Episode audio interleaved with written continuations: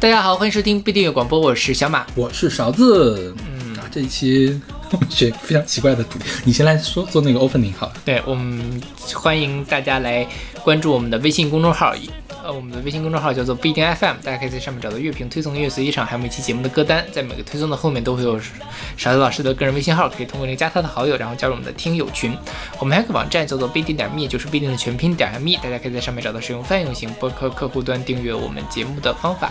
另外，我们呢也每期也会挑选一位观众来。啊，听众没有观众，听众来为我们选歌，就是然后我们来一块聊这首歌。如果你想参加这个企划的话呢，也可以加入我们听友群来报名。啊，另外呢，我们所有的歌都是两位主播独立选的，所以我们会为。各自选的歌打分，对。然后现在第一首歌呢是哦不，我们先说我们这期要聊什么啊？对啊，我们这期聊的是诅咒啊。这个这个选题是我选的，主要是因为后面有一首歌，我说我一定把这首歌推荐给大家听，然后我就挑了一个这个主题。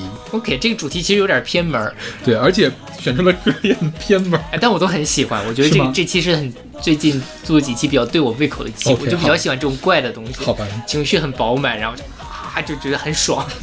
你，我觉得你的这个负面情绪应该去抒发一下。我我觉得也是。你应该再挑点什么诅咒的歌，哪天 KTV 里面去唱一唱，心情又变好。哦，这这歌其实都不太好唱，是，但是这首歌除外。对，就是做说诅咒嘛，然后它其实有很多，有的是那种骂人的，我诅咒你，对我诅咒你，还有就是我被诅咒了，还有那种比较就是描述一个诅咒的现象的这个事情。对对对。然后呃，值得一提的是，我们选的有诅咒，所以可以是咒骂。但是不能是纯粹的骂人，纯粹骂人我们单独再做吧。做得出能能放出去吗？关键是那有点难，但是歌肯定很好选，歌好好选。我我上次在选的时候，因为我就挑了很多，就我我那个列表叫 F words，呃，OK，就是就是还不是那种歌曲里面提到了 F words 用到了 F words，而是纯粹的 F words，就是或就是他的骂人是他的一个主题的这样一个 OK 歌。对，而中文世界这种歌没有那么多，但是也有通常都是说唱。对对对对对，是，所以就 可以做了。但但是我觉得那个做呀会有个问题，因为第文化部第一批下架的那一百二十首歌里面就有很多。哦，我们直接从这里面挑就好了。但是我们传播那个歌算不算是违反那个规定呀？不知道，那个好像是违法的呀。OK，那算了。那找机会吧，再说吧。嗯，所以我们这期就给大家专门来聊诅咒。然后今天第一首歌呢是阿丽老师选送的，嗯，就是我们每期都会请他帮我们选一首歌。虽然他现在在忙于在职研究生的课程。原来是这样吗？对，他去你们学校读在职研究生去了。嗯，然后那个，但就还是让他去选。你这样会让大家都是误解的，就是大家一想我的学校可能是中科院。嗯。啊，对，随便啦，不重要。然后呢，那那他选的这首歌是来自花儿乐队的《该》，是出自他零四年的专辑《我是你的罗密欧》。嗯哼，你打什么呢？B。OK，我会我会打 A。OK，我不会再听这个歌了，因为我对张张伟印象不太好。为什么呢？就是。呃，我我最近就去回顾了一下大张伟这个所谓的抄袭事件啊，其实很多歌他是没有抄袭的，就是空耳金行出来的，但是也有很多歌他是抄袭了的。对对，就是抄袭的是是可以，是你可以去道歉，你可以去在那个先先上车再补票，这个都可以，但是你不能说那么多人都抄袭了，你们凭什么盯着我一个人看？我都已经道歉，你还想怎样？我就是这样的人，然后呢，我是我是。我对这个旋律的记记记忆力比较强，但是我对其他事儿记得不太好。我就是忘了我听过这个歌，就就有点狡辩，然后很不诚恳，是吧？就是我觉得他这个跟诚不诚恳没有关系，我觉得他根本是没有意识到抄袭这个问题是多么严重的。嗯，就是他不会说我去小卖店，我拿了一个东西就走，然后不付钱，过过一个月再给钱，他会觉得这个事儿是不对的。但是呢？他就会觉得我在不跟人不经人同意的情况下用了别人的旋律，回头再道歉，这个事儿就是可以的。对对对，我觉得归根结底他不觉得抄袭是一个严重的问题，但是我觉得我，甚至于他后来不还说自己音乐采风嘛，嗯，对吧？这个就是给自己立人设了，都开始。就是，就是我觉得这是带坏了一批人，你知道吗？而且我觉得。很多大张伟的粉丝会也会觉得这个事情是很正常的，因为我做我跟小马都算是科研工作者，嗯，或者是说是做创作的人，我们也是在做创作的人。我觉得抄袭对于创作者来说是最大的恶，对，就是你没有办法洗的，道歉也没有用，对，对于我们来说，科研就是你一旦发现抄袭，你科研生涯就完了的这种，这是最大的问题。对就是一个是数据造假，一个就是抄袭，对对吧？就这两件事情是完全不可饶恕的在科是研圈。对，嗯所以我觉得我很理解邵老师对对这个要求，就是对我们来说，这是真的是一个特别特别大的事情。嗯然后呢，呃，花儿乐队很多歌我是很喜欢的，比如他最早期的那些朋克，嗯那个我所有的可能所有的歌都会给 A，、嗯就是我可能想起来就会再听，但是他后期的作品，真说实话也就那样吧。就是有喜剧成分多一些。对，就是能做喜剧呢，他可能做的还算是比较好的，但是他也未必是最好的。而且喜剧这个东西是有上限的，就是说你想把喜剧做得好的话，你可能得走走别的路线了，就是不能光好玩儿。就就但就是喜剧的这个天花板很难突破。当然也有那种做喜剧的东西做的很厉害的，但就是对。于花儿乐队这种路线来说，他就你做的再好，他也就那样了。对，因为他这个他这个喜剧是个直球，嗯，就是，嗯，我想表达什么，你能很能看得清楚。我觉得真正做得好的喜剧是需要去做消解的，嗯。他要把一个不是喜剧的东西做成喜剧，那个才叫牛逼。是的。比如说猪头皮，对。对，在做这样的事情。是。所以每年的或者是陈升其实也干过这种事情，对对对。就是把一个不应该做成喜剧的东西做成了喜剧，嗯。那个才是喜剧的天花板。所以他远远没有达到那个地步。他的音乐呢，你说他的音乐又很俗，他在音乐上，你说裁缝能裁出来什么东西啊？是吧？是的，对对对对，所以，但是它好听是好听，嗯还可以听，所以我给对 B，就是可能偶尔能再听一下吧。对。然后这首歌我觉得就我还是会什么，一个就是它的那个旋律噔噔噔噔噔，这个就还挺抓人的嘛。而它那个音色其实它用了一些那个游游戏的那个东西放进去，就是因为之前听这首歌的时候没有太注意到这事儿，现在在听，哎，觉得还用了点心思。而且他那个歌词，如果白痴都会飞，就我简直活在机场周围、啊，就是就骂人骂的很爽，就是回到了我们这期关于诅咒的这个事情我觉得他在这个歌词上真的是命到了一定程度，然后就让人觉得很爽。所以他这个歌就是叫该嘛，就是你活该，你一辈子，你终究反人生这场比赛，反正你终究一定会失败、啊！你的生日我们来，祝你这样这样一辈子都被别人踩踩，对，反正你多踩多多惨都应该巴拉巴拉，反正就、就很很爽。对，就是直球嘛，直球所以才爽。就这种情绪上的东西，我觉得还挺好的。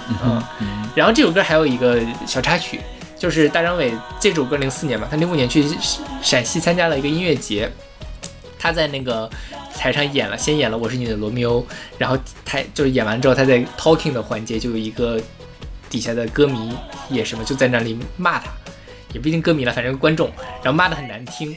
大张伟就说啊，我在台上我不能骂你，但是呢，我们接下来把这首歌送给这位听众，就就送给这个，然后就唱就就是唱了这首歌该，然后呢，呃，不知道是谁在底下就是把了一个瓶子扔了上去，嗯哼。然后他就拿这个瓶子又扔了下去。，OK，好。的，这段是大张伟很经典的一个场景，在 B 站上还有高清修复版，OK，好吧。因，为本身那个视频因为零五年的嘛，很糊的，那时候还拿那种什么 DV 来拍的，就就就觉得他在这个喜剧方面的天赋还是很厉害的。对，所以他综艺感很强，他在综艺里面顺风顺水，对对对，一个他一个薛之谦嘛，就是综艺咖。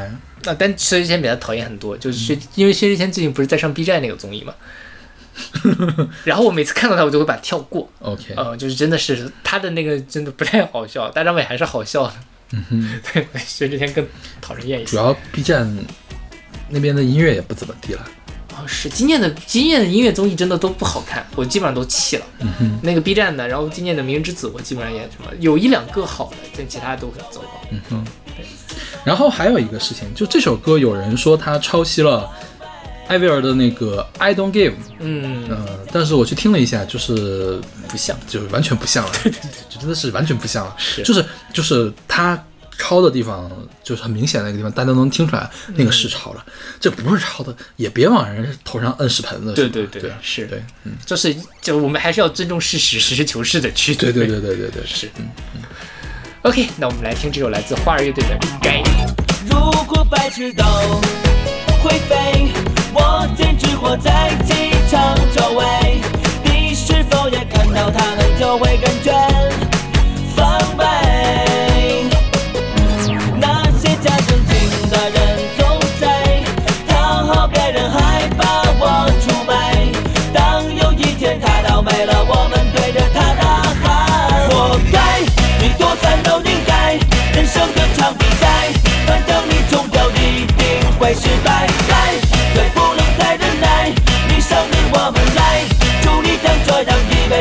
都被别人猜。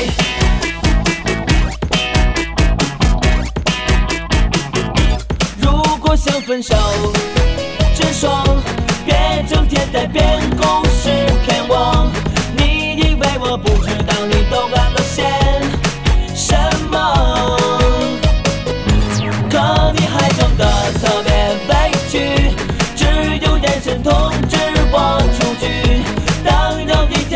摔了，对着你照片打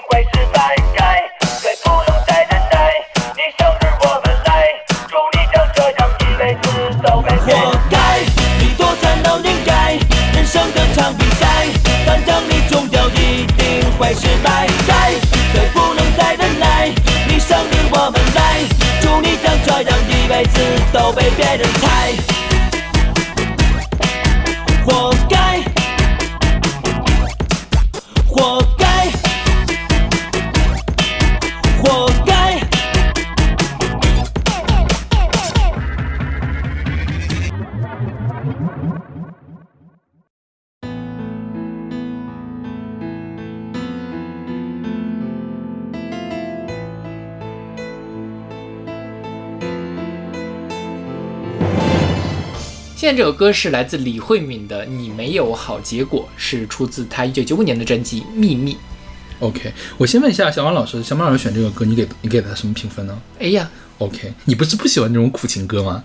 哦，这歌也很爽。就说就我为什么喜欢这期节目，就这期节目真的骂的都很爽。OK，好吧。就是李慧敏这首歌虽然呃，当然它本质上还是苦的，这个歌词写的真的很好，但它表面上讲还是一个我指着你鼻子骂你的那种感觉。OK，对嗯这个我也给 A，嗯就是一开始给的是 B，然后就是越听越觉得好听，就觉得李慧敏当年那么红还是有理由的，对对虽然现在完全不红了，以至于我都几乎没有听说过这个名字。嗯，我是在查了之后才意识到，哦，原来他之前那么红。是的，嗯对。然后他这个歌的这个作词是黄伟文，是黄伟文也是靠这首歌成为了一个被大翻盘是吧？对对，成为了一个被大家记住的这个呃这个作词人，能够跟后来一步一步变成跟林夕可以比肩的一个作词人。然后这些歌词写的非常的妙，它其实叫你没有好结果，就是说你没有好结果，你就是说你你上天你一定会遭报应的，上天会来清算你的罪行的。那你会有什么好结果呢？你没有什么好结果呢？你会像我一样心痛。哦，就是你这个中间分了两层，一层就是说哦，我很恨你，但是是为什么？是因为我太爱你。哦，所以就是这个呃女人心事啊，刻画的实在是太到位了。所以很多人说黄伟文特别会不会写女性的歌曲。对，而且黄伟文跟林夕不太一样，林夕的歌是真的很卑微，嗯但他呢就假装自己很厉害，我就什么，但其实他还是那个卑微的。但只有这样的东西才能打到人嘛，对吧你真的就是写爽歌这个事儿，受众还是没有那么的广，所以这是他厉害的地方。后来后来我发现，我们之前提到过李慧敏这个人，嗯，因为她当时在香港是呃唱梅艳芳的歌出道的，嗯然后呢被伦永亮发掘，然后组了一个二人组合叫 Echo。我们是不是选过 Echo 的歌？就是在女子女子合唱的时候，没如果没有选 Echo，我们选的就是梦剧院，呃反正是这这几个女子组合的歌，它是那个时期起来的。OK，对，嗯，然后后来是呃，因为销量不佳，他们这个 Echo 就解散了。解散之后，他就跟黄伟文一块儿去当电台 DJ，、嗯然后主持了这个娱乐性骚扰。哇，听起来这个 听起来这个香港当时的政治好不正确啊！没有，它也是娱乐性骚扰嘛，他们就很喜欢就玩这种文字游戏。然后就是在那个时候，李慧敏跟黄伟文成了好朋友。OK，然后，所以李慧敏所有的大热单曲都是黄伟文给做的词。嗯，对。对，然后后来就变成了，好像就是因为这首歌吧，这张专辑还有在他下他再上一张专辑，然后奠定了他这个苦情歌后的形象。嗯对，应该是什么香港辛晓琪？那有一点，对对他他没有辛晓琪没有那么苦，那么苦辛晓琪还是特别，就是他就是表面上就是卑微的，他这嗯个还是有一种那种烈妇的那种感觉。对，然后这个歌不叫你没有好结果吗？嗯然后，但是你没有放到了括号里面。据说是因为当时唱片公司觉得直接说你没有好结果这个东西歌迷不接受，然后一开始想叫好结果，黄伟文说那不行，叫好结果那不完全反了吗？对对那就怎么办？加括号吧。后来发唱片公司发现，哎，听众朋友们就喜欢听这种，是的。当时还是就他们还是落后时代，不知道那个人喜欢什么东西。对是，就这种，就真的你没有好结果这个东西，你放到这个里面，就是各题目里面，就一下子特别的有冲击性，嗯然后我就会想去听这首歌，所以他就就我觉得传唱度跟这个也有很大的关系。，OK，但是后来李慧敏后来是那个呃，反正就事业不太好嘛，她前就是大概十年前还是多少，她又出了一首歌叫《好结果》，算这首歌的续集。嗯对，一个也是黄伟文写的，好像是的嗯，对。然后李慧敏我还查到一个非常有意思的事情，李慧敏是没有在红磡体育馆开过演唱会的，嗯哼，她唯一一次准备在红磡开演唱会的期，日期定在了一九九七年的七月一号，他怎么想的呀？结果因为要办那个回归典礼就取消了，那他之后再也没有在红馆开过演唱会，好惨。真的是好惨呀！嗯然后他当时唱歌不是唱梅艳芳的歌出道的吗？其实你我们现在从录音室版本听不太出来他跟梅艳芳的呃关系。嗯，后来黄伟文做做过那个什么 YY 十 YY 多少二十年还是十年的那个演唱会，嗯，演唱会版本。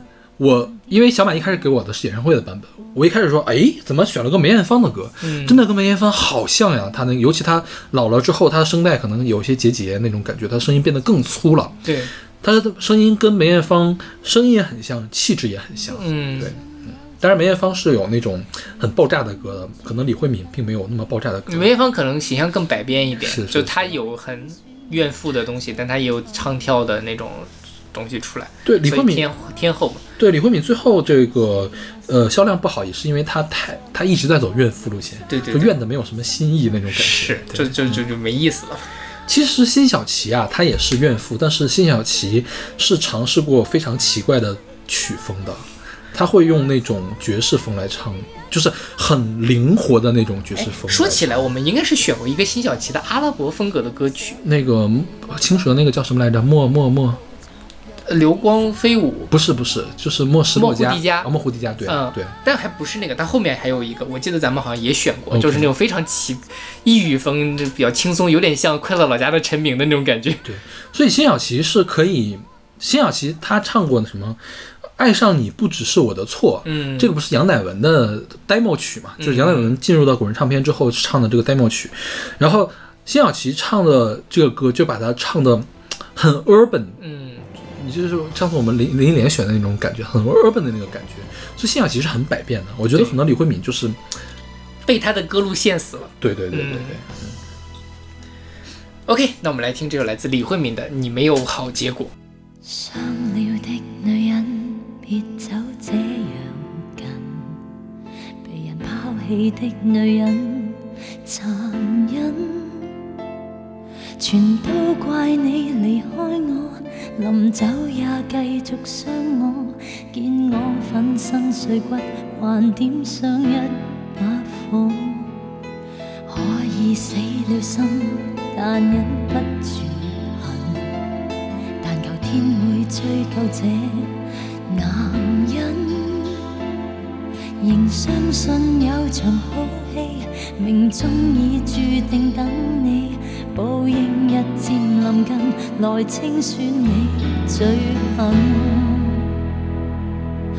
今天淌血是我心，即將痛在你心，身份對調發生。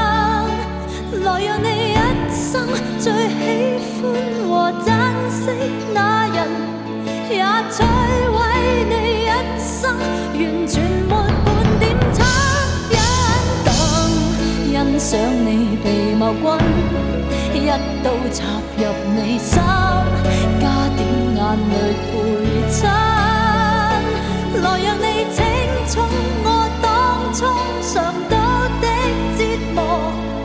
你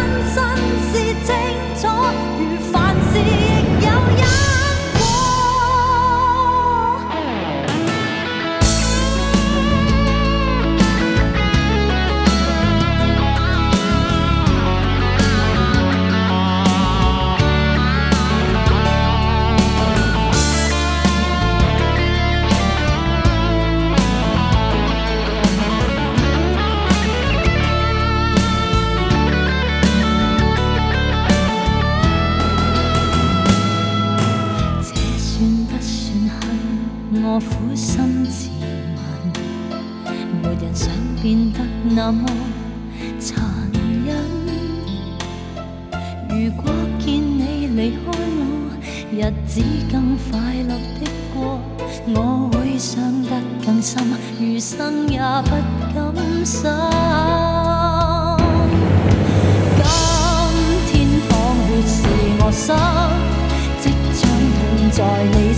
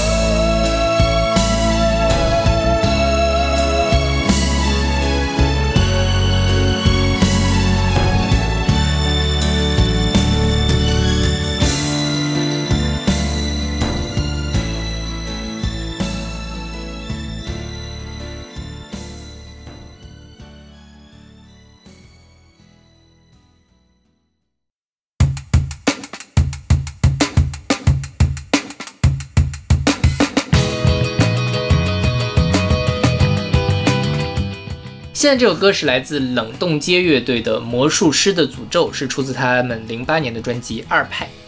这首歌小马选的，我给 A。OK，嗯我我觉得我特别喜欢冷冻街。啊，我也是。冷冻街上一张专辑叫《浮光》，二零一七年的，当时我们马上音乐榜的年度第七。是是是，然后上一张《浮光》的特点我印象非常深刻，就是他每一首歌换一个曲风，嗯，就想到像他们是音乐制作能力特别的强大，然后包括他们的主唱叫高川子，这个声音都特别的好，然后他们的创作词曲创作都很棒。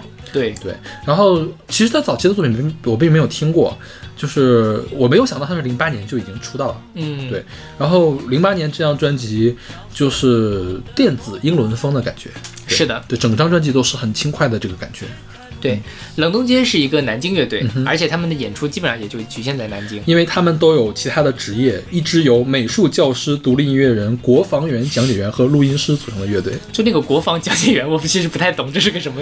国防员可可能是什么公园里、博物馆的那种工作人员吧？哦，比如说像南京的一些爱国主义教育基地的，可能是这种。对，那可以理解。嗯对，就是因为我最近今年其实我看了很多演出，其实我很蛮期待他们，因为今年演出市场还挺火的，虽然因为疫情折腾乱七八糟，我其实蛮希望他们来北京演出，但他们只是偶尔会去，比如说西安啊什么的去待，就他演一次，嗯他们也不搞不搞巡演，就是这还挺厉害的，我非常想看他们的现场。嗯哼，然后冷冻街的这一个歌曲叫《魔术师的诅咒》，说实话一开始我没有太看明白他在讲什么。我觉得他就我当时看到感觉就是他在描述这个魔术师可以干嘛，可以干嘛。对。是他可以用咒语嘛，把这个东西叫诅咒，是。好像好像也不是，但我我觉得我后来想明白，就是它里面有一句歌词叫做“魔术师赋予的药丸停止膨胀释放的诅咒”，我理解它可能是取的那个《黑客帝国》的里面那个红色药丸、蓝色药丸那个梗，嗯哼，那个讲的是什么呢？你我你选择一个是谁，红色药丸你就可以活在。呃，那个知晓这个世界的现实，但是你会很痛苦。蓝色药丸你就可以活在一种虚妄的快乐之中。嗯而这个里面，我觉得它就是在讲魔术师给我们营造出来了一种虚假的快乐。嗯哼，嗯，那在这个时候，它某种程度上就是对于我们生活的一种诅咒，就是我们没有办法知道这个世界的真实是什么样虽然你很快乐，你被魔术师蛊惑的很快乐。对，所以而且它里面后面还要讲什么什么显示器磁盘清理要充电的 PSP，什么什么的，就就甚至我觉得可能跟那个现在的这些媒体啊什么的，它因为零八年的歌嘛，就互联网对于我们生活的冲击，但是你这就是瞎引申的了，因为这歌他写确实提歌词里面提到药丸这个事情了，是的，对，是谁赋予的药丸？是是他停止释放的诅咒，嗯，对，对，所以我就可能是有这个东西。哎，《黑客帝国》是哪年的呀？我不知道，我没看过《黑客帝国》，其实我也没有看过，但我还挺想看的。就查了这首歌之后，我就觉得《黑客帝国》这么重要的电影应该看一下。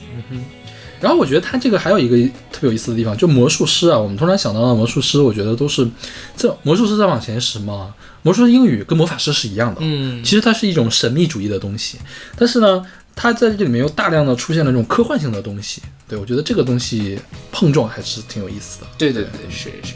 对，他们其实不是很高产，嗯哼，嗯，这应该是他们第二张专辑？第一呃第二这个他们这个阵容的第一张专辑他们之前换过一次阵容，啊再往前还有对。对，就反正你讲零八年到现在什么的，其实就是产量很低，但是真的你产量低的都不错，都很好。对对对，是的，更何况他们的主职还不是干这个的，对是就像我们的主职也不是做播客嘛，啊，那我们也是越做越好呢。但我们产量很高呀。是的。OK，那我们来听这首来自冷冻街的《魔术师的诅咒》。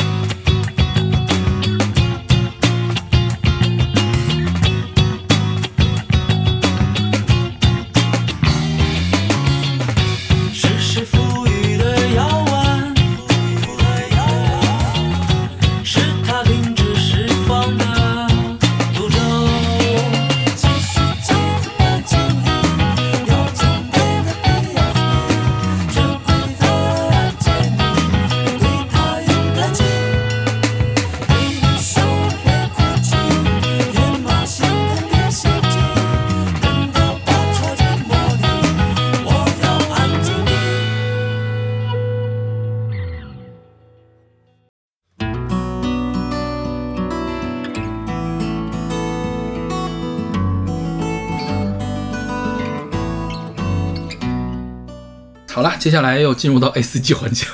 这样这几期的 A 四 G 的浓度好大呀。是的，就是这个我就很轻松，不用查。好吧，我们现在听到的是来自 Old Gods of Asgard 的叫 The Poet and the Muse，是二零一零年的游戏 Alan Wake 的一个说呢，叫插曲也行，其实它也可以把它当做主题曲。嗯哼，因为这个 Alan Wake 里面出现了很多的音乐，然后这个歌是专门为这个游戏而做的，OK 用我们详细的讲一下。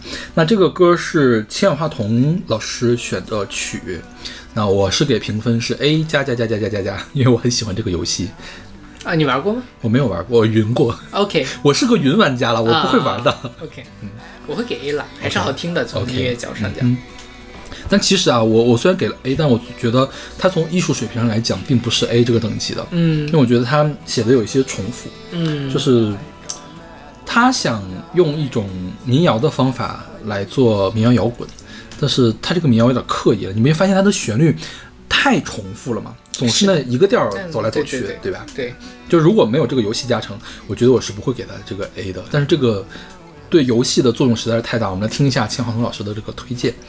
说《Alan Wake》是一部2010年发行的游戏，也是我接触的第一部主机游戏。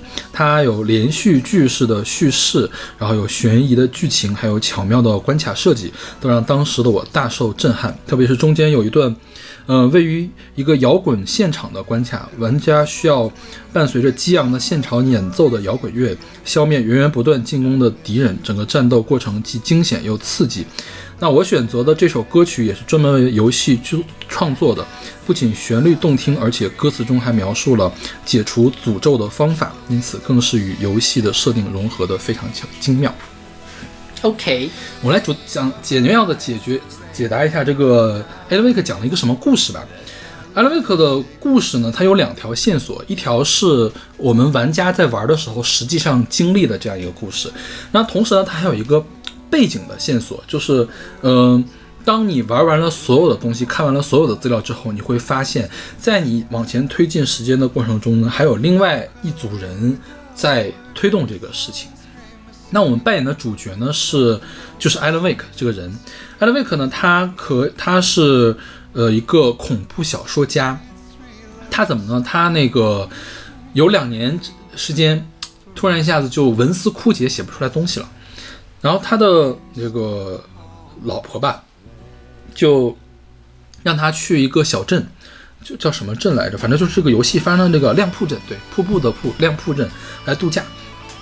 度假说你在这个安静的地方写一写啊，没准就能写出来东西了。这个心理医生那个推荐我这么干的，结果到了这个镇上就发生了非常奇怪的事情。然后呢，他们预定的是一个这个小岛，他们在这个上了这个岛之后呢，他的妻子就消失了。然后呢，他经常会碰到一些什么黑影啊这样的东西。然后他也是，呃，一觉醒来。他被他他被一个人带去了这个这个一个屋子里面去，突然他就昏迷了，一觉醒来之后发现他在一个车祸的事故现场，然后他在中间完全没有记忆，然后他看一下这个时间已经过了七天了，然后他就一路上被这些黑影追逐，然后呃跟他的一个经纪人，跟小镇上的一个女警察，然后还有一个特别诡异的一个老太太，在有各种各样的故事的发生。最后发现什么呢？发现这个地区有一个诅咒，这个诅咒呢其实是一个呃这个湖里面深刻的这个黑暗。它有什么能力呢？它可以把故事变成现实。那它本身是没有办法自己变成现实的，他需要一个文学创作的人，然后呢引诱他来创作东西，然后他来统治这个。区域乃至于统治整个世界，他想这个事情。那早在一九七零年的时候，就有一个作家被他拖过来了。然后这个作家，呃，呃，后来发现了这个，当时发生了一个悲剧，就是作家的女朋友在水里面溺死了。然后作家知道这个事情之后，发现这个诅咒可以实现所有的事情呢，他就写恐怖小说，结果就把他女朋友给写活了。但是他突然发现，这个女朋友并不是他真正的女朋友，而是这个黑暗借着他女朋友的躯体降临了这个世界。然后他就意识到，他把自己的女朋友变成了一个怪物嘛，他就想把自己的女朋友给救回来，相当于就把这个黑暗给除掉。他试了各种方法，包括最残忍的方法，他把他的女朋友的心脏给掏了出来，然后都没有成功。然后最后无奈之下，他就把这个岛，他当时写作这个岛给沉到了湖底，然后就是他写把它沉到了对，通过写作哦把这个岛沉到了湖底，然后相当于把他的女朋友暂时给封印了起来，但是他没有完全解决这个事情，所以他又写了三十年后，埃一个叫艾伦·威克的小说家会过来把这件事情给解决。然后艾伦·威克来了之后呢，其实一直有人在帮他，一个呢是穿着潜水服的一个奇怪的男人。就他在梦里面经常会梦到自己在水里面有一个穿着潜水服的男人过来。那后来揭示的这个穿着潜水服的男人，就是三十年前那个作家叫托马斯·赞恩，就简称叫 Tom。一会儿还会提到这个 Tom 的事情，就是，然后，嗯、反正最后呃还有一个叫光之女，光之女呢，她呢是做了一个房间，这个房间非常的明亮，然后呢，所以黑暗影子不会在这个这个屋子没有影子，黑暗就不会过来，所以可以在这个地方呢可以干什么？其实最后在最后是埋了一个开关在这个地方，然后最后的最后，主角摁的这个开关打败了黑影，然后呢，他又跳到了湖里面，重回那个岛上，把他的小说给写完了。因为之前他昏迷的时候，其实就是被骗去写这个小说了，嗯因为这个黑暗。附着在原来那个女朋友的身上，就是那个迷之老太太的身上，告诉他说，你通过这个写小说可以把你的爱妻子给解救出来，然后骗他写了这个小说，但是他没有写完。然后呢，他最后回去把这个小说写完了之后，就把所有的黑暗都给了结了。但是最后的结局是，他也被困到了这个岛里面，永远被困到了黑暗的这个里面。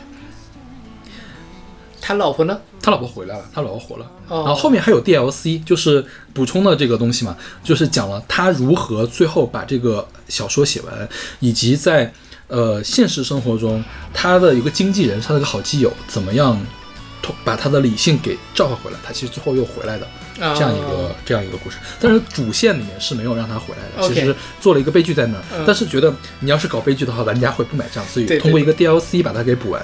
是的，是的，对。然后这首歌呢，这首歌就是他呃，演唱者叫做阿斯加德的旧神。阿斯加德是什么？阿斯加德是呃北欧神话里面神居住的地方，就是彩虹桥跟地球连着，它那个叫阿斯加德。然后它是这个虚拟的一个乐队。然后呢，它其实是一个根据现实存在乐队改编的。其实所有的歌都是这个现实存在的乐队，叫做 Poets of the Fall，就是叫什么呀？叫坠落的诗人，嗯诗人的坠落或者是什么呢？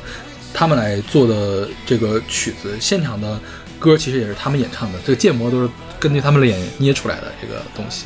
然后刚才新华头不是说他有现场的那个摇滚乐演奏吗？就是他们演唱的歌。然后这个歌是，呃，其中某一部分的这个片尾曲。刚才新华头也说了，它这个整个的架构是按照美剧的架构来讲的，就是一共有六集，每一集解决一个问题，然后有一个呃前情提要，然后有过程。你这个集的故事完了之后会放片尾曲，每一集的片尾曲都不太一样。然后我们现在听到的是第四集的片尾曲，我们之前还选过它的两个片尾曲，它的第二集的片尾曲在我们的恐怖那一期里面选的是一个女生摇滚乐团叫 Paul 的 Haunted，就是因为那个时候他被黑影缠住了嘛，所以是 Haunted。然后最后一集的片尾曲是 David Bowie 的 Space Oddity，为什么呢？因为这一集里面汤姆就是原来写作那个汤姆出现了，然后 Space Oddity 的主人公是谁呢？是宇航员汤姆，他们是通过这样音乐跟这个游戏来契合上的。所以这个游戏最就是当时最吸引我的地方是什么呢？就是它的音乐的选择非常的牛逼，就是它可以非常恰当的选到一些我没有听过但是很好听又跟它的剧情是一致的这样的一个音乐，然后它的叙事的模式也很牛逼，就是明明你你作为一个主线的人物，然后背里面还埋了一条这样的线在里面，然后像小彤说的这个呃。歌里面讲的，你看歌里面就是说你要去找光之女啊，然后你要去打开一个什么开关呀，然后前面歌词讲前半部分讲述的就是汤姆怎么样被诱骗，写了这个故事，然后把这个黑影释放出来了。然后呢，最后说你要去找什么光之女王，在黑暗中呼喊着疯狂，重写那命运的诗章，也就是告诉主角，你再把这个小说给写完，一定要把这个黑暗给压下去。对，然后专门创作的这个歌。还挺厉害的这个故事。对对，但是我当时是云的，我当时看的是黑瞳谷歌的这个讲解因为因为我在 B 站上经常看这种东西嘛，我我一般选择看的时候是选那种，呃，就是它能把你全剧情演示，这个当然是很重要的。然后它会把游戏里面所有的收集要素都给你讲到，嗯因为有的时候这个收集要素呢，它跟主线剧情可能关系不大，但是它是丰富整个故事细节的一个东西。嗯然后呢，也会，因为黑洞谷歌他是一个玩游戏玩的很多的人，他会从游戏设计的角度来给你讲这个事情是怎么怎么怎么怎么怎么样的，对，还是挺不错的。嗯他也是 B 站上我觉得做游戏攻略的最详细的 UP 主之一了，，OK，嗯因为我们下一个游戏也是他，我也看他的时光。OK，你有什么评价吗？挺挺挺好玩的。我觉得，当然我不玩游戏嘛，但这故事本身是很精彩的一个故事。其实这个对于恐怖小说来说，这样一个设定是比较常见的一个设定，嗯就是诅咒，就是地缘性的诅咒，就这个地方有诅咒，然后经常可以引发出来很多的事情。这个诅咒是怎么来的？不知道。比如说这个黑影为什么会在这个地方存在？它为什么有这样的能力，可以把小说变成真实，把黑暗释放出来？这个不知道。但是这个就是一个大设定，那在这个大设定之下可以发生很多事情。比如还有类似的，我们之前讲的这个呃《同人御三家》里面的寒蝉鸣泣之时，他们有一个诅咒，他诅咒是什么呢？就是你这个人，你这个本地人呢，身上有一种虫子，就是一种细菌啊，这后来发现的细菌。嗯然后呢，呃，是在什么？就是在临近某一天的时候，就容易暴躁，非常的暴躁而出现幻觉，这是本地的一个诅咒，一直都存在的一个诅咒，每隔多少年会发作一回。当然，事后证明这个是什么病引起的，嗯症候群一个病引起的，但是从一开始的时候看起来它就像一个诅咒。这个东西怎么来的不知道。然后呢，最后这个小伙伴们发现了这个事情，然后通过什么方法解决了 BOSS，呃这样一个故事。然后再比如还有那个叫什么《石林星人》的这个 Another，Another 的设定是，呃，每隔多少年，在这个班里面，就班级高中班里面会多出来一个人，但是大家都不知道这个人是多出来的。然后在这个时候呢，呃，外界的人可能知道，但是你跟外界的人一旦说到这个事情的时候呢，比如说你跟打的你跟他打电话，这个电话就会不通。然后呢，就是刚好在这个时候有杂音，对方没有听到你说什么，然后你没有完全没有意识到这个人是多余的。那一旦出现了这个多余的人，每隔一段时间就会有一个人凄惨的死掉。就比如他会着意的描写这个多惨呢？比如说他们的副班长一个女生，在下楼的时候带着雨伞，那个雨伞然后摔倒了之后，雨伞的尖儿穿喉而过，嗯哼，就是这样的，就是你非常猎奇的这种描述的写法。最后呢，为了破除这个诅咒，他们找到了这个人是谁，把那个人杀掉，然后就不会有人再死了。但其实前面已经死了很多人。然后这像这个是恐怖小说一个套路嘛，就是地缘性的诅咒。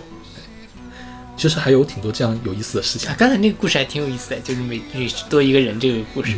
但是我看完之后，我有一个非常不爽的地方，因为我知道《星星猎人》是一个就是本格写的特别好，它有那个管系列嘛，什么黑死管什么系列这些东西，然后它有根本问题没有解决，这个诅咒是怎么来的？嗯，对，这个其实变革的推理小说了嘛，诅咒怎么来的没有说，就让我很不爽，嗯凭什么有这个诅咒？就所以他最后的焦点都在于到底谁是那个人，是吗？最后的焦点就是找到了，最后焦点在于为什么，就是这个诅咒到底是什么？他们要发掘出来这个诅咒到底是什么。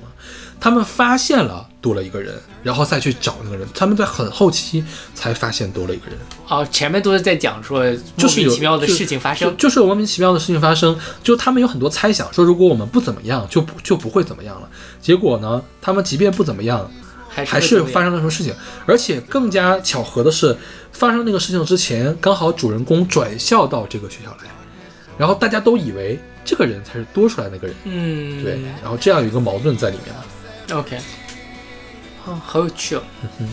就是具具体是谁我就不给大家剧透了，对但是当时那个伞管穿穿喉咙而过那个那个，而且他那个描写描写是很很真实的，你知道吗？OK，就是我以至于我一直对那个尖尖的那个伞的那个，就是原那种大的那个金属的那个伞有心理阴影，就不会买那么尖的伞。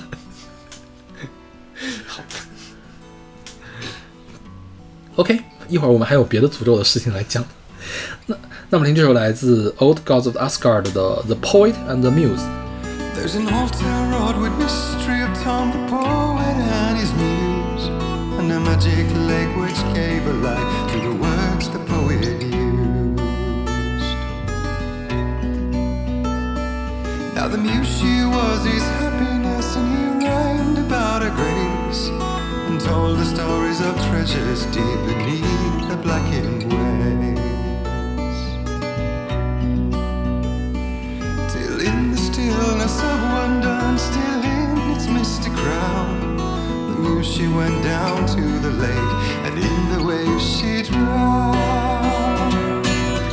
And now to see your love set free, you will need the witch's cabin key. Find the lady of the light gone mad with the night. That's how you reshape destiny. The poet came down to the lake to call out to his dear. When there was no answer, he was overcome with fear. In vain for his treasure lost, and too soon the night would fall. And only his own echo would wail back as his call.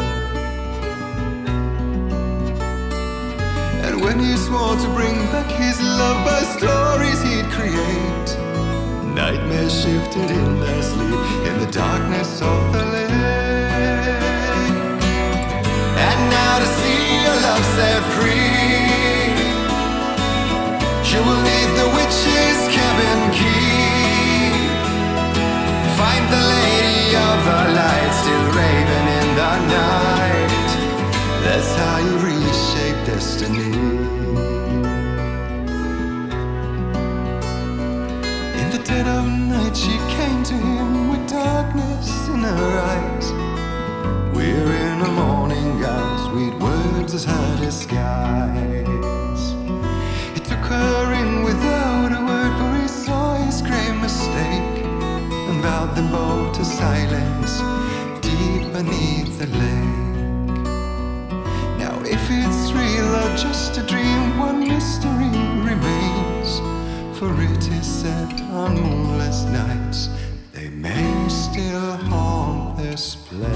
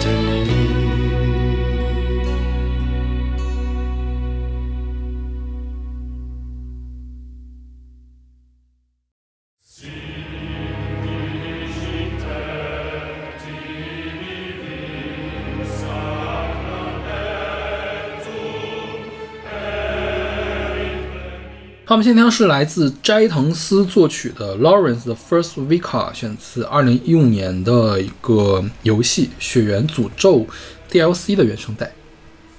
OK，这个名字游戏的名字就叫《血缘诅咒》嘛，这个名字我好像在哪儿听到过似的，很出名是吧？这个东西？呃，算比较出名了。这个是这个索尼和 From Soft- Software 做的嘛，嗯这个是难度极高的一个动作游戏，就是我肯定不会去玩的。，OK，就是比如说你是一个经常玩动作游戏的人，你都不不一定会去玩这个东西，因为它怎么它的成长曲线很奇怪，就是它上来就很难，很多人会被第一个小兵打死，而过不去。嗯就是这个也是这这这个一系列的游戏，这些这个游戏的制作人叫宫崎英高，宫崎英高就很愿意做这种高能的游戏，包括这个《血缘诅咒》，还有魂系列，黑魂一二三，然后还有什么之狼，都是他来做的，都是呃有名的难度高，然后你需要练很多花活才能过关的这个东西，所以虽然知名，但是我觉得玩的人。就是玩能玩通的人并没有那么多了，很多人都是买了之后就弃坑，然后大骂宫崎英高。然后宫崎英高经常愿意，就是在你一转弯的地方，突然有个兵出来，哗啦给你搞死。然后呢，就是游戏圈有一个 meme 叫宫崎英高的阴谋。然后呢，一旦这个游戏有什么为你着想的地方，叫做宫崎英高的怜悯。OK，对然后说到诅咒哈，其实诅咒跟宗教什么的应该是最有关系的。对，对，然后宗教的话，就是用这种呃宏大的合唱会比较常见。对，比如说他们的什么安魂曲啊，或者是再往前的格里高里圣咏，嗯都是这样的感觉。其实很多像这种跟宗教挂钩的恐怖游戏，其实一般恐怖游戏都会涉及到诅咒，然后就会就会用这样的一个形式。然后我们来讲一下这个《血缘诅咒》大概讲了什么故事。《血缘诅咒》的故事设定呢，是一个遥远的地方，叫做亚南。嗯亚南这个地方流传着一种血液，这个血液可以治病，就很多得了绝症没有办法根治的人都会去这个地方去治病，就是它的名声传得很广。那我们的主人公呢，也是跑去治病的，结果呢，在完治完病之后呢，就会发现他到了一个村民都很热情好客，但是这个热情好客是要打引号的地方，就是说所有的村民见到你都要干掉你这样一个地方。嗯，然后他就他就没有，其实一开始没有什么引导，你也不知道具体怎么回事，你就只能去打。但是在你在打的过程中，你会收集到很多的物品，然后遇到一些 NPC，你们会有对话。其实对话很少，大部分都是物品的介绍。你就会发现亚南这个地方不简单，然后它有很多种这种势力，而很多种势力他们都在做着相关的研究。他们的研究是什么呢？就是来找更上位的生命体。我们这个人这一层级，就我们地球的这样一个层级，更上位是什么？就是神嘛。这个就跟克苏鲁神话是有关系的。克苏鲁神话这边有一个，就洛夫克拉斯特有呃洛夫克拉夫特有一个叫很很有名的说法，就是说你不要轻易的去探索未知，你知道的太多反而会更危险，你就什么都不知道，还是才是安全的。那亚南这个地方的人呢，就是机缘巧合，他们拥有了能一窥上位者这个东西的这种机遇，然后呢，就有人不断的去研究，结果相当于去打开了跟上位者连通的这个符号，就出现了各种各样的诅咒。那这个血本来就是上位者的血，所以它可以治愈现代人的病。嗯但是呢，上位者的血是有副作用的，它会使人最后变成狂暴的野兽。所以那些村民都是对，治疗过的人，就是因为一开始发现这个血有用的时候，大这个强身健体啊，呃，每个人都会用嘛。后来才发现它会有慢慢有副作用，嗯然后就有它有各种各样的组织，比如说它有什么治愈教会，治愈教会就最开始使用这个血的人，然后还有什么这个呃叫什么圣歌会呀、还有什么该隐赫斯特，他们是叫血族，就是就是再往前一个轮回就跟这个血扯上关系的人。然后当然，早在主角来到这个世界之前，这个这种轮回就已经发生过很多次，因为在这个呃叫什么亚南的地下，还有上古的这种遗迹，然后你就会发现这个地方是有很多很多的上位者，嗯，就是包括什么那个有个叫罗姆愚笨的蜘蛛，什么什么科斯的孤儿，还有无形的欧顿，还有宇宙之女，你就会发现这些上位者的神都在跟人类作对。嗯就是他也不是在人跟人类作对吧？就是天地不仁，以万物为刍狗。就是你、嗯你是死是活跟我没有关系。对，然后呢，其实呢，呃，再往后发现呢，其实这些人们呢也没有干什么好事。比如说，科斯的孤儿要跟人类作对是为什么？是因为治愈教会杀害了科斯的眷族。眷族也是克苏鲁的一个这个术语嘛，就是主神下面他有的眷族，眷族去帮他行使各种各样的东西。然后科斯的眷族呢，其实是拿这个呃勒夫克拉斯特的叫因斯茅斯的阴霾来做的一个渔村，就是那个鱼和人的结合体的这样一个设定。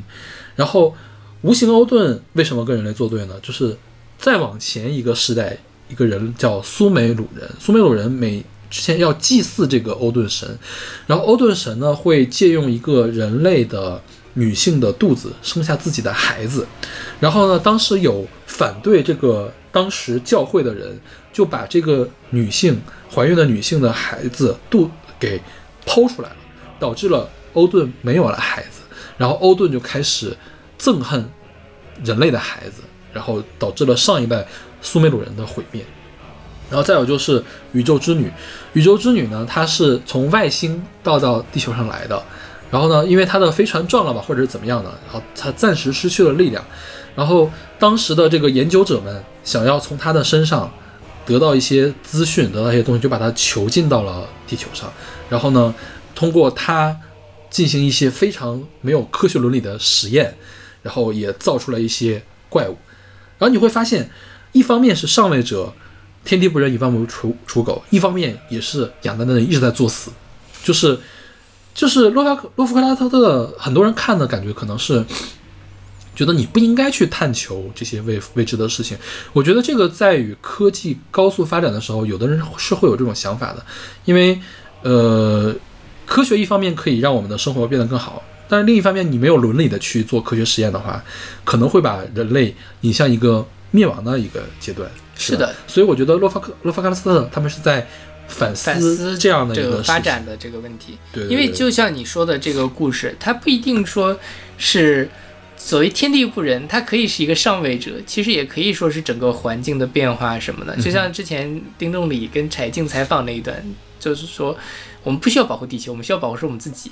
那地球跟跟不 care 对吧？他们不在乎你作为一个呃人类这么一个生物到底是怎么样的。那其实本质上讲是也是人类在自己作死，这个系统才会给你这样的一个反馈。嗯，对，所以它它不一定是一个，它虽然是包裹在一个神话或者什么里面，但它其实是有这个现实意义的东西。嗯嗯当然，这个故事的最后的结局啊，最后的结局是最终 BOSS 是月神。月神呢，他是引诱了这个叫呃治愈教会的人，让他去探求上位者，然后呢，告诉他们一个虚假的故事吧，可以说为他们创造了一个梦境世界。然后呢，梦境世界里面大家都会变成野兽，大家会互相残杀。月神呢，就以看大家残杀为乐，所以是这样的一个过程。那你扮演的主角呢，你可以，你你可以有这样几种结局。一种结局呢，就是说，你呃跟大家都残杀完了嘛，你可以醒过来。最后的就是一开始在帮助你那个人，会用他的一种特殊的武器把你杀死。然后呢，呃，从剧情的解析来看，你就是从噩梦中醒过来了。但是至于你变成什么样子，不知道，没有说。还有一种想法呢，就是说你去杀，当那个月神的代理人想要杀你的时候，你拒绝，你跟他打一仗，你把他打死。你把他打死之后呢，你就会碰到月神。这个时候，如果你并没有获得上位者的支持的话呢，你会被月神定义为下一代的这个代理人。你会代替原来代理人成为下一代代理人，然后就去引诱别的猎人来到噩梦，重复你做过的这个事情。那如果说在在这游戏过程中呢，你可以得到几种道具，就是你在击杀其他的这个上古的这个神的眷族或者跟他相关的东西的时候，你可以得到这个脐带，就是他的孩子在出生的时候得到的这个脐带。你捏碎这个脐带呢，你就可以得到上位者的知识。而你捏够足够多的脐带的话呢，你就会知道月神想要干嘛，你会了解这个月神，你就会跟月神打一仗。然后你打败了月神之后呢，你就会变成新的神。是这样的一个设定。当然，它这个《血缘诅咒》的这个游戏啊，它的亮它的重点不在它的剧情，因为它的剧情是很隐晦的，它的剧情是掩藏在所有的这种物品介绍里面的。嗯没有一个人跟你说什么时候发生了什么事，你需要看完这个物品介绍之后，你在脑中能排一个时间线。哦，原来在几百年前谁干了什么，谁杀了谁，谁为什么跟谁结了怨，然后是这样的一个故事。所以说，我觉得他，嗯、他的重点在他的就是宫崎英高的阴谋那个地方。OK 对对对对对，呃，这个这种诅咒就是说，一开始你看它是一个诅咒，然后你不断的去揭示这个诅咒的来源是什么。我觉得这个跟前面那个还是不太一样啊就是你最后知道诅咒是怎么来的。对，这种比刚才那个更更更本质一些，就是你就是前面就是一个设定嘛，对吧？但是这个设定背后是什么？就像你刚才说的，很多东西它也其实也不太探讨这个问题。对，然后是我们现在听到的这首歌叫做劳伦斯第一位主教，是吧？治愈教会的第一任主教。呃，治愈教会就是我刚才说的是要寻求这个宇宙真理的这个组织了。然后就是他一开始被这个月神蛊惑，变成了怪兽。然后呢，当我们在 BOSS 战的时候，跟这个劳伦斯打架的时候，背后就会放这个拉丁文唱的这个这个曲子。OK，其实他们里面设定了好多好多的这个猎人的人物，你会发现这些人都很可悲，就是他们可能追求一生，穷极一生都在追求一个错误的东西。比如说，就我们打的那个代理人叫第一位猎人格曼，其实他也是被月神蛊惑限制在那里，他也不想的。但是他一开始为了追求就是所谓上位者的知识的时候，他也是屠杀了这个。就是无形欧顿的这个呃科斯的眷族嘛，就屠杀屠杀了那个渔村，他也做过一些坏事，最后他也没有得到好结果。然后呢，还有一个 boss 叫 Lady Maria，就是玛利亚女士。玛利亚女士非常爱这个，就是第一个猎人格曼，就是刚才说的那个代理人。他呢，因为爱这个格曼，所以说他一块儿去屠杀了那个渔村。后来他就后悔了，后悔之后呢，他又回到了治愈教会。这个时候，治愈教会还在做一些邪恶的实验。整个治愈教会只有他一个人是在关注这些被实验的人、被骗过来的人是否心里是怎么想的，所以他是一个好人。但是在最后，由于他没有办法力挽狂澜，所以他自杀死掉了。他也变成了我们要打的一个 BOSS 这样的一个情况。所以每个人背后都有他他的这个故事吧，相当于是。好复杂的一个剧情。对，就是它的剧情复杂就复杂在就是说，它没有叙事，对对对，它完全没有叙事，它是靠背景知识给你拼一个剧情出来。我觉得这种叙事方法也是挺神奇的。是的，对。它其实这个写作方式就有点像之前那个呃，之前有一个小说叫做《哈扎尔词典》，嗯哼，它就是说每一个，呃，它没有叙事，它就是一个词词典，然后它每一个是一个词条，你可以通过这些词条去拼凑拼凑出来一个故事，对，就还挺挺是，其实跟你这有点像，就是通过一个道具来拼凑一个故事了，对。耶，你刚你刚才给这歌评分了吗 B 吧，？OK，这是我觉得这个就不是你的，不是你的菜了。对对对，是 OK，那我们来听这首来自斋藤司的 Lawrence 的 First Vika。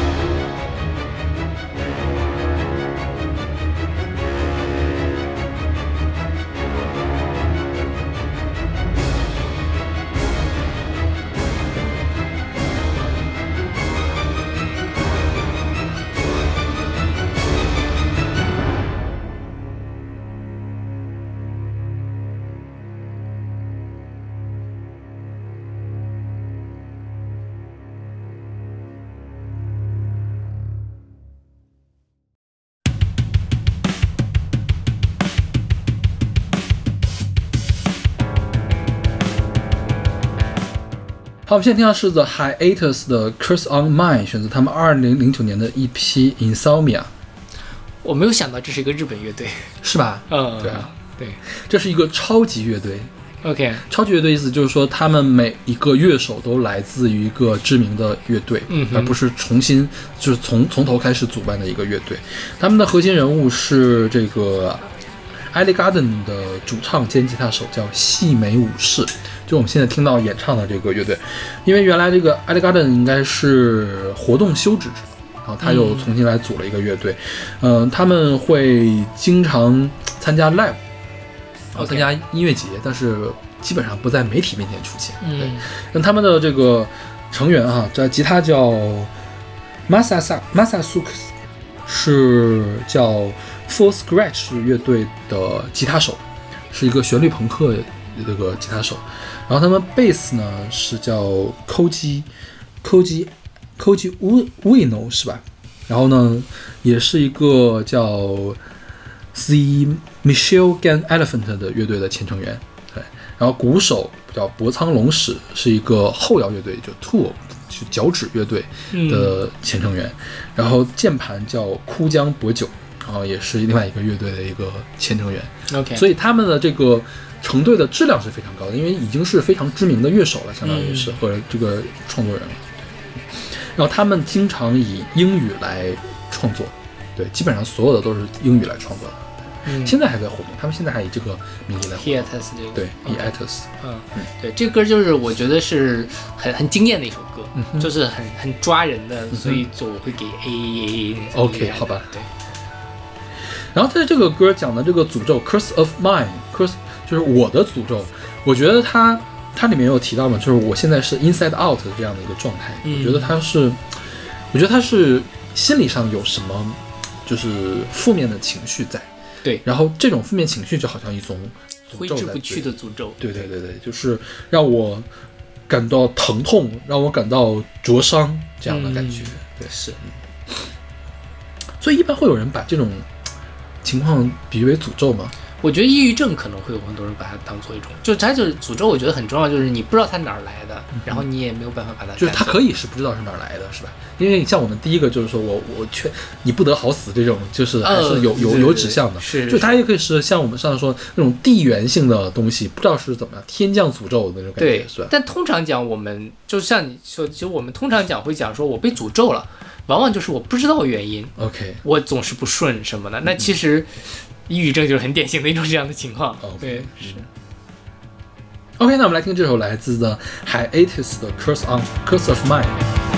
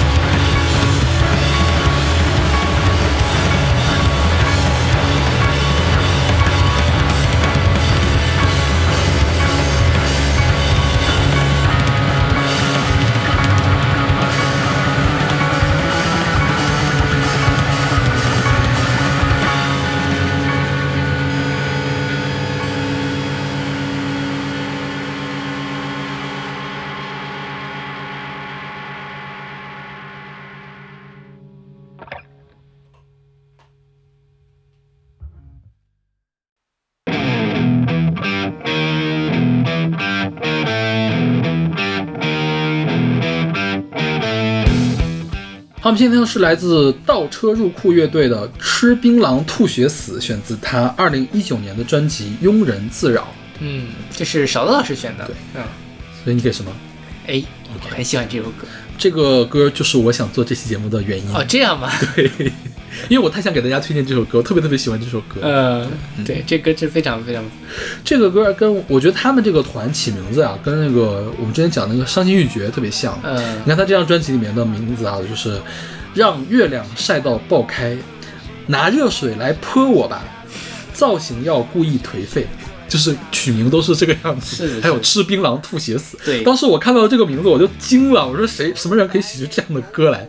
就是因为我我那个高中的不是我本科的时候有室友，他湖南人，特别爱吃槟榔，就特别恶心，你知道吗？吃槟榔的人就是他会往墙上抹，因为男生你看那种都很不干净，嗯他那个墙就是红色的呃没有没有不是红色的，它是褐色的。啊，对，因为槟榔时间长了会变褐色，嗯鲜槟榔它是红色的，一般它都是褐色，吐的那个渣也是褐色的。OK，我第一次十一的时候，我去我亲戚家了嘛，回来之后发现我的盆儿里面有的它吐的槟榔渣儿，然后我觉得特别的恶心，你知道吗？对呀然后呢，因为那个槟榔它是用香料来做过的嘛，它黏糊糊的。然后呢，有的时候他不拿手吐，拿不拿嘴吐，拿手扔扔下扔到垃圾桶里面去。然后他也不洗手，他直接玩他的电脑，他的电脑也是黏糊糊的那种感觉，鼠标你就能看出来上浆了，你知道吗？所以我对槟榔的印象特别的不好。嗯，然后我我当时想，我说这歌如果早出了，我当时一定会天天在宿舍给他放。因为而且槟榔是怎么样？槟榔嚼了之后，它吐出来那个这个，它会吐痰嘛，嗯是红色的我们那个倒不是，还真不是啊我觉得可能要新鲜一点的，可能是就就是因为是这样，就他们。就是因为男性嘛，一般也不会太在意，就会吐痰。好像是哪个地方，海南啊还是哪儿，他们就是吐在地上都是一块一块跟血。台湾也是，对，台湾吃槟榔很多，是现在好像禁掉了是吧？也没有禁止在公共场合吐槟榔，应该是。是是是，就是因为它很就是而且很难清洗，就是地面上的一个东西。最近不是也是说开始禁说禁止今天的昨天的事情，对我们录节目的前一天是说禁止那个槟榔广告啊什么的，因为这个事儿就是槟榔真的是百害无利无一利的东西，对，跟抽烟一样嘛。是它也会造成口腔癌，因为它是不停的在损伤你的口腔，而且它里面也有那个致癌的成分，对对对对，就很它是个一类致癌物。所谓一类致癌物，就是有明确的实人类实验证明表明可以致癌的东西。是的，所以就嗯禁了也好。对，我觉得应该是要控制一下，但这里本质上也是它背后有很大的产业，嗯所以你很难去，因为它牵扯到很多地方势力，很多人上面就是，就像烟草为什么禁不掉一样，就是因为烟草嗯但我觉得，我觉得可以那什么呀，可以稍微的管一管。比如说烟草广告现在是不让做的，我觉得广告不让做是可以的，你就不能，就是本来不抽烟的人，你不要的去劝诱他去抽烟。是然后呢，本来不吃槟榔的人，你不要劝诱他去吃槟榔。是，你吃过槟榔吗？我吃过，我也吃过，我我是小学三四年级的时候吃的，然后当时吃了，我觉得我要死了。嗯，就是这但是让那个脸红心跳的那个感觉是吧？我吃槟榔，我对它的反应特别大，因为我觉得我喘不过来气儿，啊，我觉得我嗓子眼儿会变细。哦，就是那个血可能是血液充血过度的那种感觉，然后就我觉得要憋死了，嗯我就是，因为他们一般吃槟榔要嚼很久嘛，我就嚼了两下之后，我就实在是受不了了，然后就吐掉了。我跟你感觉不一样，我忘了什么时候吃槟榔，但我没感觉。我不当时不懂这个东西有什么好吃的，因为它本身嚼起来，我一开始以为是口香糖那种东西，或者是橄榄一样的东西，但吃完也没什么感觉，啊所以我可能当时不知道，也许当时也没有这种体验，知道什么是上瘾成瘾的东西之类的，嗯，但也没有必要吃吃什么了，就觉得因为槟榔其实，我觉得它的危害没准是比口腔、比比抽烟还要大一些的，对。因为抽烟那个致癌物的量还是比较少。抽烟的你得肺癌是个概率性事件，但这个槟榔，尤其是它口腔癌很可怕的，就要是需要把脸切掉，就是是牙床要切掉，这个是还是很很吓人的。对对，就大家可以看那种槟榔的那种警示的片子啊，真的是很可怕，就对真的是不不应该再吃。然后这首歌，这首歌一开始就我刚看到标题的时候，我以为就是说你们这帮吃槟榔的人，你吃槟榔吐血死去吧。嗯然后后来仔细看一下歌词，它讲的是什么呢？是我，就是我是一个没有尊严的红嘴小丑。红嘴小丑，当然小丑本来就是红嘴的嘛，但我觉得这个红嘴跟那个槟榔的红色是有关系的。嗯，然后什么呃，想要吃下绿色的果，槟榔果就是绿色的。嗯然后以为是猩猩摘水果，却像秃鹰想撕你的肉。就我觉得这个就是槟榔它的对口腔黏膜有机械损伤嗯这件事情。然后他说：“你就像戴着笑的面具，戴着笑的面具对我说，你就去吃槟榔吐血死吧。”所以其实是我吃槟榔吐血死。对对，就是说这个你可能指的是槟榔果嗯在引诱你，也可能是那些劝诱你吃槟榔果的人。嗯虽然是戴着，虽然是笑着的，但那个一定是笑着的面具，背后的是什么呢？你吃槟榔吐血死去吧。我其实之前我没有，我一直以为就是他骂别人，你去吃吃槟榔吐血死，我一直是这个。但你这么一说，还真的是。是吧？所以对对对所以这个歌就是是个诅咒，但是这个是槟榔对吃槟榔的一个诅咒，相当于是。有道理。对，就因为但这歌真的是很爽，就它中间你去吃槟榔吐血死了那一段真的是很，嗯，因为它倒车入库本身就是一个就是车库乐，对对，而且它这个歌很有意思，叫这个倒车入库嘛，rever reversing into 这个 garage 就是回到车库乐，所以他是做这种复兴车库复兴的这这种感觉的东西，对。然后味道也很正，对，他们现在出了这张全长专辑嘛，然后去年应该是出了一张 EP，、嗯还是今年出了一张 EP，我忘了，都好像今年出的一批也挺好听的，嗯，是嗯。可以试一下。OK，然后他们这几个人也特别有意思，他们几个为什么要组乐队，你知道吗？就一方面是喜欢音乐了，一方面是想去蹭免费的演出厅，有这种福利吗？就不知道，反正好像是说要蹭蹭酒喝，还是蹭什么免费的演出啊，就可以去 live house 去蹭东西嘛。然后所以就组了个乐队。啊，然后说这个乐队还没有出东西的时候，就已经做了那个 T T 恤，嗯就是说写的是什么东西啊？人品极差，很很很很车库，是吧？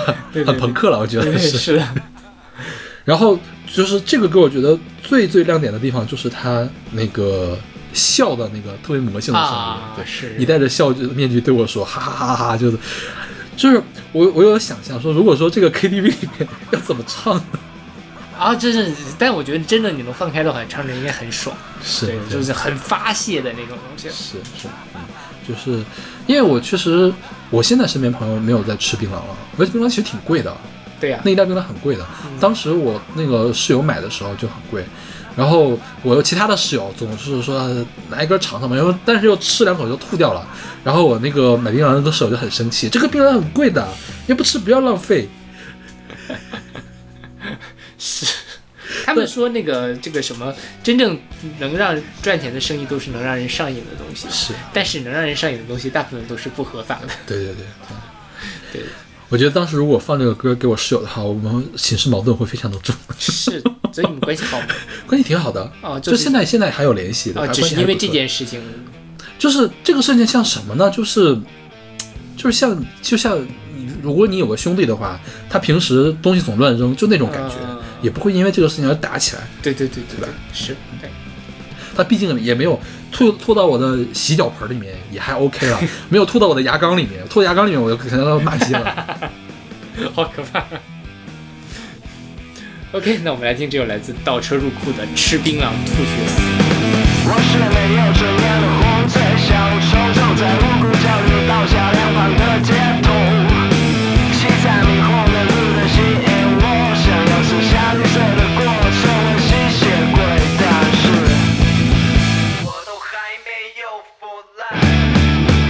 我都还没有腐烂，以为是星星像在水果，却像秃鹰，像是你的肉。可是你还没有腐烂，可是你还没有腐烂，你就像戴着笑的面具，你就像戴着面具对我说。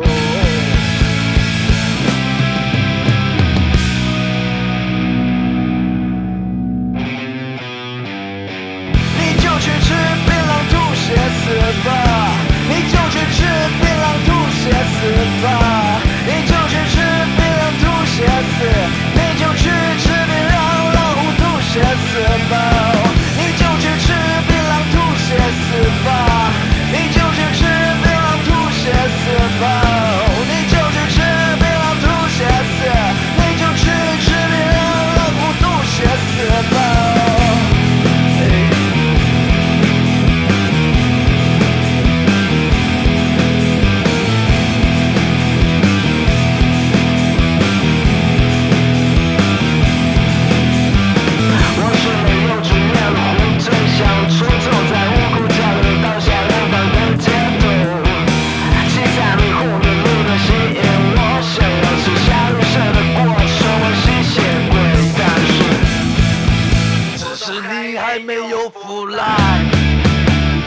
你还没有腐烂。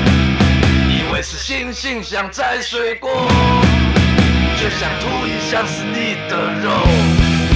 你说你还没有腐烂，我说你还没有腐烂。你就像戴着笑的面具，